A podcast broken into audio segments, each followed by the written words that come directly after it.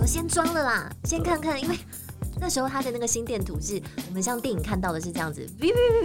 就是我们讲的所谓的心室颤动，就看到他的心电图的电流就是啊很混乱的讯号。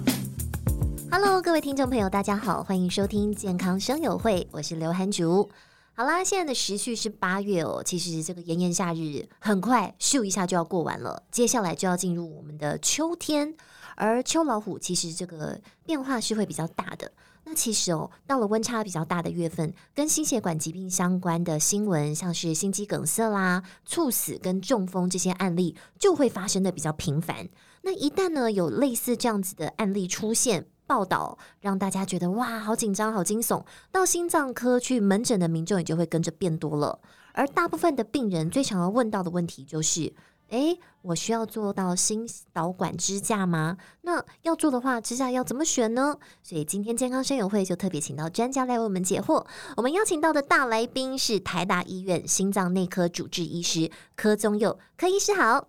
呃，韩主你好，各位听众大家好，我是台大医院心脏内科的柯宗佑医师。呃，今天很高兴能够有机会来这边跟大家分享这些医学的知识。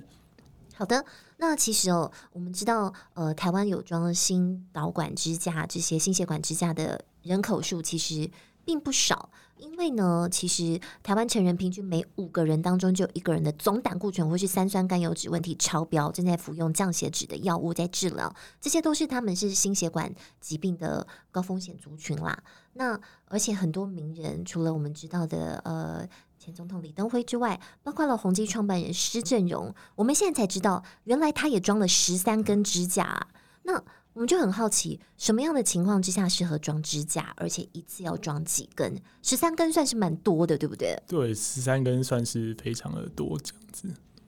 嗯，呃，这样子听下来，感觉呃，我们施正荣先生他应该是可能呃步入中年的时候，发现开始有这个心血管、心脏相关的问题。然后就开始去从，就是做心脏支架了。对，呃，基本上刚刚韩主你有提到，就是这个心血管疾病是在不管是在国人啊，或是在西方国家，心血管疾病都算是一个很重要的问题。那心血管疾病的治疗的话，基本上当然有最基本的药物治疗。那除了药物治疗之外，如果病人的病情变得比较严重的时候，就会需要进行一些侵入性的治疗。那在以前，那心脏外科手术是比较呃早发展的。那到后来，心导管的技术越来越进步之后，许多心心血管的疾病都可以用导管的方式处理。那不管是从最一开始使用单纯的气球扩张，或是到后来的一般的金属支架，或是说现在比较进步的涂药支架，哈，这些都是这个治疗的选项。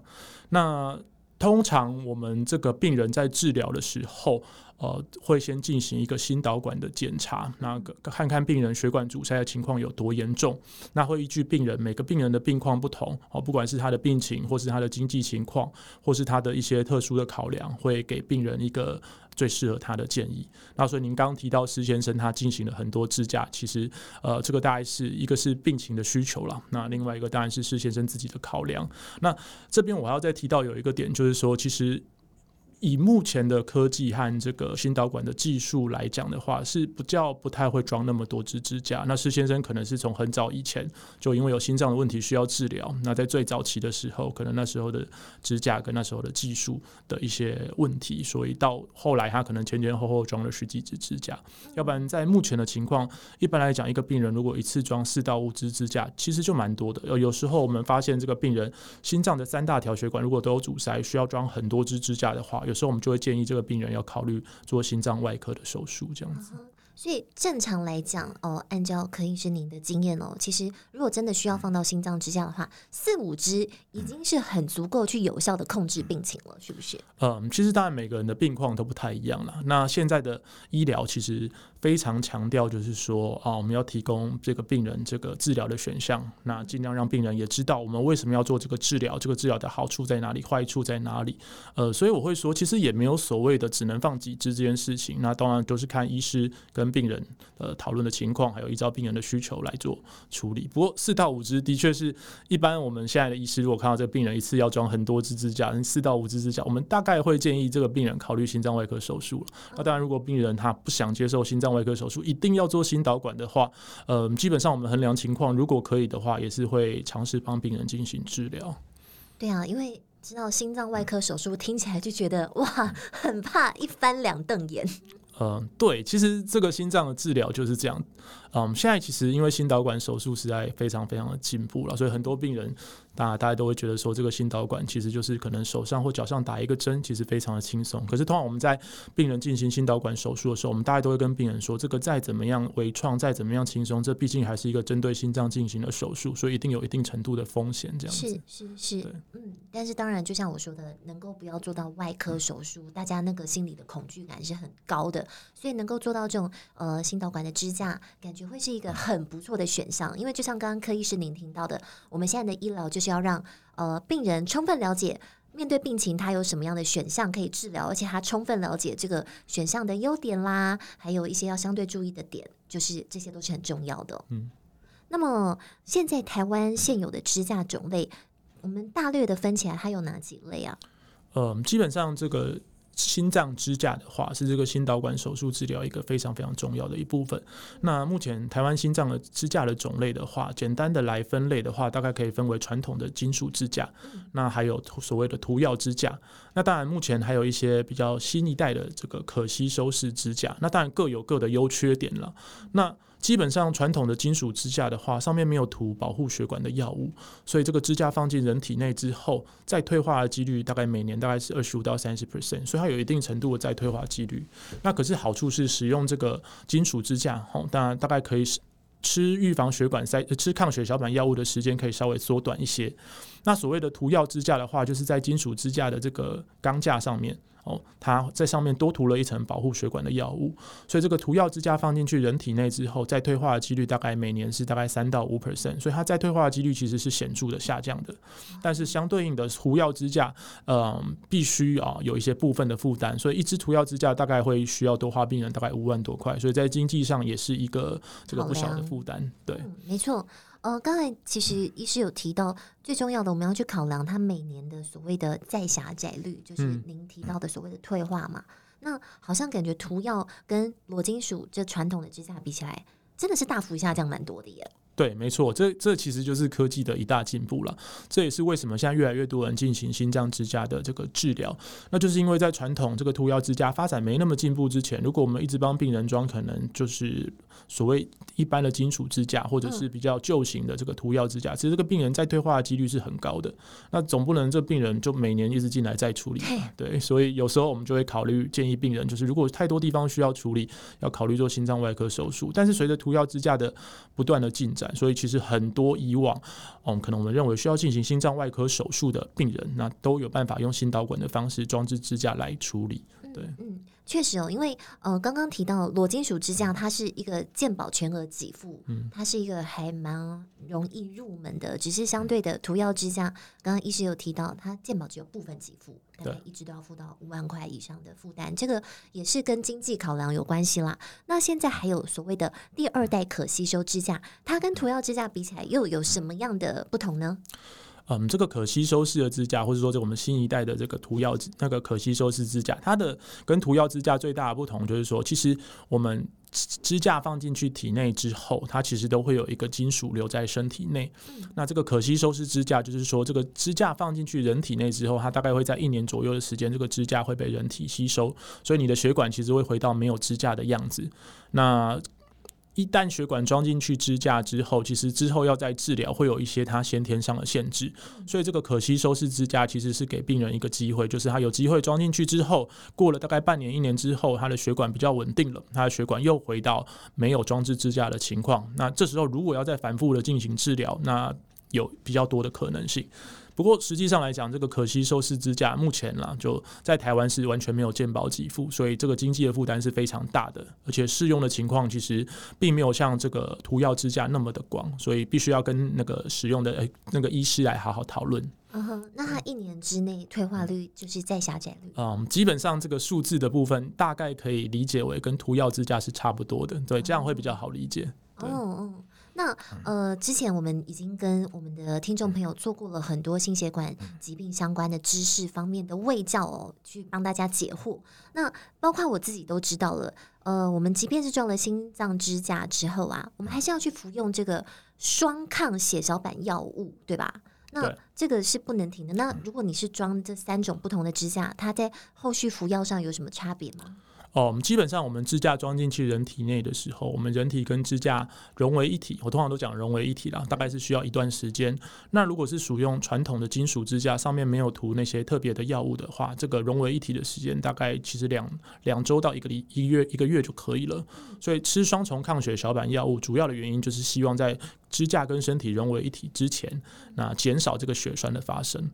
那我们的涂药支架的话，其实在最早一代的涂药支架，你装进去体内之后，这个涂药支架跟人体融为一体的时间是蛮长的，所以我们一般这个。传统啦，装装置涂药支架之后，都会建议这些双重抗血小板药物要吃半年左右的时间。但是随着这个涂药支架支架的一再的进展，我们现在涂药支架装进去体内之后，它跟身体融为一体的时间其实也大幅的缩短。所以其实像有一些研究哈，一些新型的支架涂药支架装进去体内之后，其实双重抗血小板的药物的时间也不用吃到半年那么长。对，也是有一直不断的在提升、在进化了。那么，所以像我们柯医师这样子，有这么多临床经验下来看一看哦，就呃，如果今天我是病人，我向您请教，请问我要怎么选择置放哪种支架？这三个种类，您会怎么样跟我做这个优先级别的建议？嗯，基本上这个大概是看病人血管的状况，还有这个病人经济的状况这样。嗯，实务上来讲的话，如果呃病人的经济状况 OK 的话，会以涂药支架为第一优先建议的选择啦。可是有一些情况，譬如说病人可能很容易流血，那甚至是我们有遇过病人，那可能短期内就要进行其他重大的手术，这样双重抗血小板的药物的时间没有办法吃太长的话，这个时候可能就要考虑啊、使用裸金属支架。所以。因为病人的情况其实变化很多了，那所以可能还是要跟自己的医师讨论一下，才能够理解针对你的状况，给予你最好的建议。对，因为方方面面每个人的条件状况不同，病情不同，经济负担能力不同，或者是他其他的疾病所需要吃的药物不同，就会全面的把它考量进去。但是好像听起来大多会建议先就是装涂药支架哦。嗯，这其实讲，就是说我们在给这个病人治疗的时候，其实会先看看他到底是适合做导管放支架呢，还是要做心脏外科手术。对，不过基本上以现在的情况，如果病人需要装置支架的话，大多数的时候可能涂药支架会是一个比较优先的考量。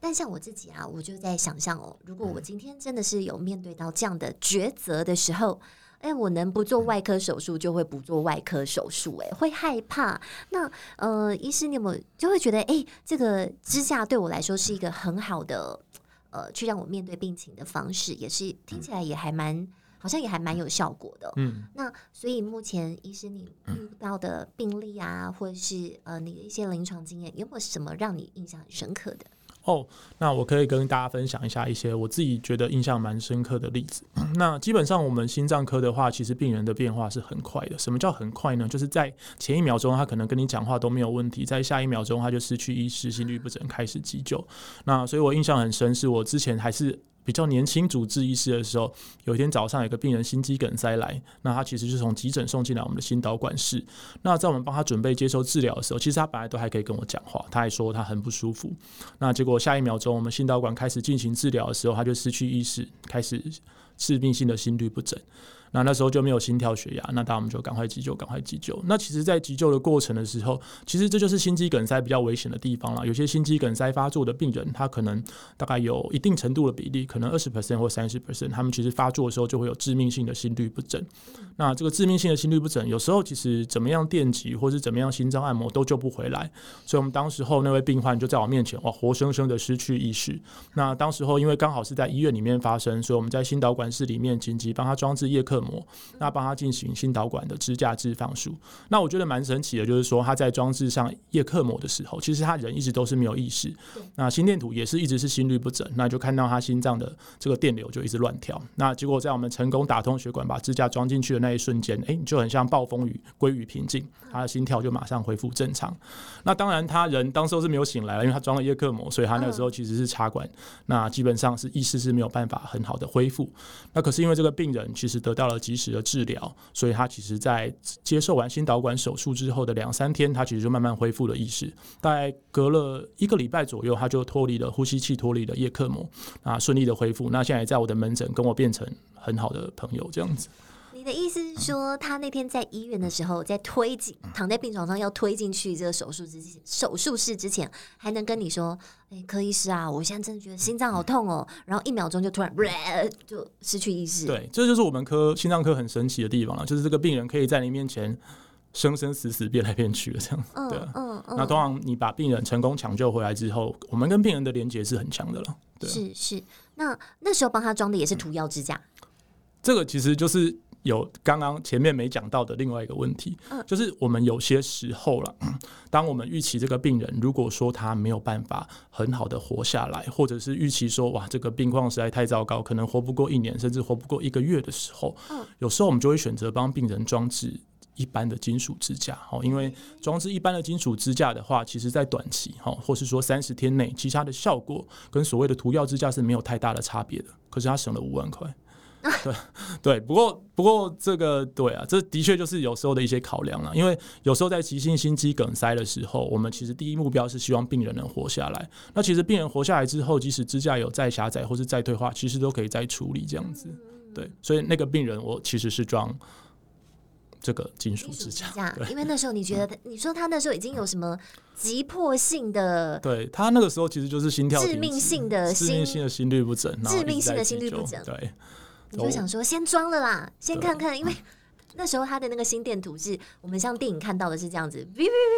就是我们讲的所谓的心室颤动，就看到他的心电图的电流就是啊很混乱的讯号。哦，对，因为我们都是在电影上看到就哔哔哔哔哔哔哔哔这样子，差不多吧，就是一直乱跳跳超快的。哇，那那时候我们真的就是。呃，柯医师当机立断，就是先把它支架装进去，然后同时你刚才讲到加上叶克膜嘛，嗯、没想到在这整个抢救过程中，大概多久啊？嗯，基本上其实我们心导管的支架置放手术，如果顺利的话，大概三十分钟到一个小时内就可以完成。嗯，对，所以其实从我们开始进行治疗到治疗结束，大概就一到两个小时的时间。对，然后就可以听到那个心电图的声音，就是像你刚才讲的从。暴风雨变成平静，对，当然这个平静还是有动了，因为如果整个都平了，病人那就是代表那个了，对对，就不是哔，这个我们在电影上有看过，就是哔哔哔哔哔哔哔哔哔哔哔哔哔哔啊，对对对对对，这样子，对，天哪，我觉得我形容的好传神哦，而且那就在这经过一呃一个多小时的抢救过程中，真的是把他从鬼门关前拉回来耶，对，没错。那呃，现在这位病人，你刚才有提到，他现在跟你已经是很好的朋友嘛？嗯，那是多久以前的事啊？大概五年前吧。五年前，所以代表这五年他都是很健康的，跟你在持续的医病关系维持一个良好的互动啊。对，因为基本上现在的医疗是蛮进步的，所以很多。以前不治之症，或是也很多以前很困难处理的问题，其实现在是都慢慢有机会可以处理了。所以那个病人其实，呃，心肌梗塞我们装完支架之后，那大概隔一段时间，他心脏的另外两条血管在进行支架置放的处理。那他现在在我们门诊其实是都，嗯，都恢复的还不错。像你刚才说，他帮你帮他装的是、嗯、当时装的是裸金属支架，那这五年下来，他还有曾经又要再置放新的支架吗？嗯，没有嘞。其实他那个裸金属支架刚好反应不错，他是没有再退化。嗯，哎、欸，那有没有什么是呃是涂药支架，或是第二代的可吸收支架，也是让你印象很深刻？哎、欸，成功抢救的经验？其实很多病人我都印象很深刻啦，就我做的每一个手术，我大概都会自己回想自己有哪些地方做得不错，有哪些地方需要改进的。那最近有一个我觉得，嗯，也是蛮有缘分的病人吧。那大概这个病人其实他大概八十几岁的老婆婆，那她其实她是住在桃园，但那时候因为疫情的关系，所以疫情比较严重，所以那时候桃园其实没有其他医院可以治疗这位心肌梗塞的病患，所以把她从桃园送来了台北。那送来了台北之后，其实最一开始也不是我的病人，那只是因为他一开始来的时候就发现有武汉肺炎，所以他就隔离了大概一两个礼拜。那当中其实心肌梗塞的部分，因为血管阻塞实在太严重了，所以其实本来预计是他武汉肺炎解除隔离之后，是希望他进行心脏外科手术会比较理想。那可是因为他年纪很大的关系，那其实武汉肺炎之后，他其实呼吸也身体就很虚弱了。对，他其实本来身体还好。我们心脏的病、心脏科的病人，很多病人其实都是在急性发作之前，其实人状况都还不错。所以这位婆婆其实之前她据说是可以走来走去，自己买菜是没有问题的。嗯。但是她自从心肌梗塞加上武汉肺炎之后，他其实就一直插管需要呼吸器。那过了一个月之后，被我刚好心脏外科的医师就评估，这位病人其实如果进行心脏外科手术，可能因为年纪大，而且病情严重的关系，可能恢复也不见得太理想。那再加上家属其实是希望进行心导管的支架置放，所以后来就找到我们心脏科医师。那当时候这个病人在要进行治疗之前，因为血管的状况实在太差了，所以我跟家属是有提到，就是说真的，如果状况不好的时候，其实。做心导管也是有可能做到一般要急救或什么的。那这位病人其实后来也蛮辛苦的。他在我们开始进行治疗的时候，其实因为心脏的功能不好，所以提前装上了叶克膜。那最后我们成功治疗完毕的时候，其实我当时候是松了一口气了，就觉得哇，这个这么严重的病人终于治疗完毕。不过，嗯，其实治疗心脏的只是。对这病人来讲，只是其中一部分了。他其实还有他之前武汉肺炎的一些问题，还有他其实在住院的过程中，因为心脏功能不好，肾脏功能也受伤，所以其实还有很多难关了。那但是其实，在我的角度来讲，我就觉得说，呃，因为我是心脏科医师嘛，那我就帮助病人完成了心肌梗塞的治疗。那算是对我而言，就是拖了一个月了。那对我而言，我是觉得松了一口气啊，终于帮病人达成我应该要做的责任。哦，那剩下他会不会恢复，我当然是希望他可以恢复了，对啊。但是我觉得至少是我尽到了我的责任，这样子。您讲的那是去年遇到这个，其实是今年的今年对，就武汉肺炎，他现在也是还持续的回诊，应该状况没有没有，他现在还没有完全脱离这个加护病房，所以其实他也还在努力中这样子。嗯，对。那我们当下帮他选择的是就是涂药了。这个的话，其实是如果按照我以往的惯例啦，其实像这种应该是罗金属。对，如果说病况真的很，我没有办法确定能不能恢复，不太确定能不能活超过一年以上的病人，其实可能会建议他，就是不见得需要花那么多的钱。那但是因为这个病人的血管状况实在太差了，所以如果是用健保的耗材要进行治疗的话，其实是有非常非常大的困难。所以最后是帮病人使用自费耗材置放这个涂药支架。对。那我们也要建议这个健康宣友会来帮这位老太太集气，希望呢，她能够我们能够成功的让她可以度过难关。嗯、那这样子听下来，其实经过了柯医师的说明，我们对于说如何选择支架，也就有更进一步的了解了。而且还要提醒有装支架的听众朋友们，要不要忘记定期回诊检查？大概要多定期？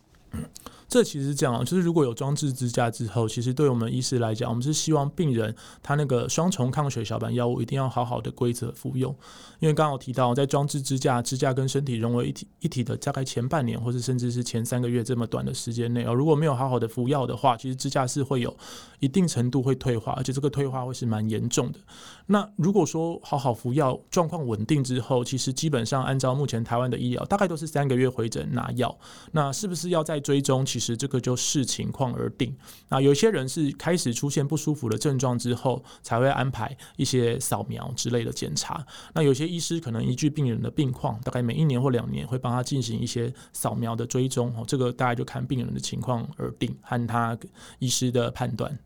好，柯医师的叮咛要听哦。今天非常谢谢台大医院心脏内科主治医师的柯宗佑柯医师来我们做了这么详细的解说，感谢大家收听，我是刘涵竹，健康生友会，我们下次见喽，拜拜，拜拜。